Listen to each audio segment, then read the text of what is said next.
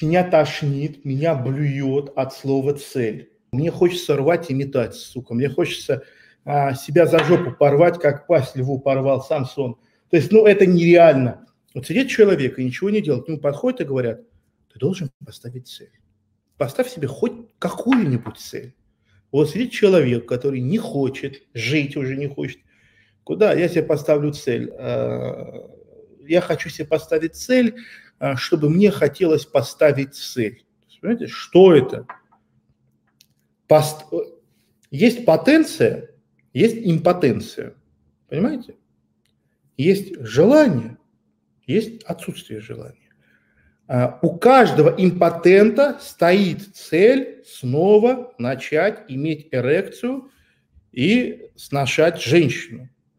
Особо им это не помогает.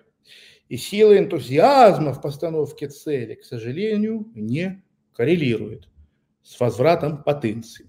Вот потенция и импотенция – это не только про сексуальное желание и сексуальные возможности. Это про любые желания, это про любые возможности. Вы должны понимать, что если вы оказались в ситуации, в которой вы не контролируете свое эмоциональное состояние, у вас нет желания, от того, что вы поставите цель, у вас эти желания и эта потенция не появится. И весь мир сейчас клином сошелся на этой хренотени, ставить цели. Вот особенно, что я сделал за этот год, а что я сделаю в следующем году. Какой в этом смысл? Какой смысл? Надо надо от жизни удовольствие получать. От жизни надо удовольствие получать, а не цели, блядь, выполнять, цели ставить. Поэтому эта концепция абсолютно никак не помогает делу. То есть человек ставит цель, чтобы возбудить свое желание спящее. Но неужели люди, которые придумали эту концепцию, допускали то, что существуют люди без цели. Я напоминаю вам, у каждого человека есть цель – стать доминантным, стать ресурсоемким, стать сексуально успешным.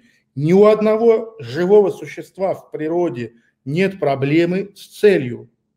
Проблема только с одним, как я уже говорил, отсутствие желания. А это уже следствие, в общем-то, тех деструктивных программ, которые нам мозг залили.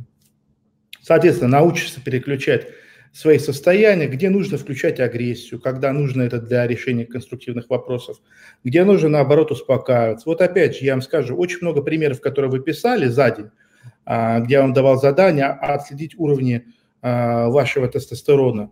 А, очень часто люди писали, что где-то их что-то выбило из себя, а где-то они, наоборот, не смогли надавить. Ну, это же, понимаете, дебилизм. Вы же руками своими управлять можете, вы не инвалид. Но также можно и своим эмоциональным состоянием управлять. Можно сесть и просто перестать переживать, если вы умеете управлять своим гормональным фоном. И наоборот, когда кто-то нарушает ваши границы, и вам как-то не хватает духу себя защитить, вы можете изменить свой гормональный фон, и у вас появится энергия, вы пойдете и сделаете это. Ну и, соответственно, тоже одно из самых важных,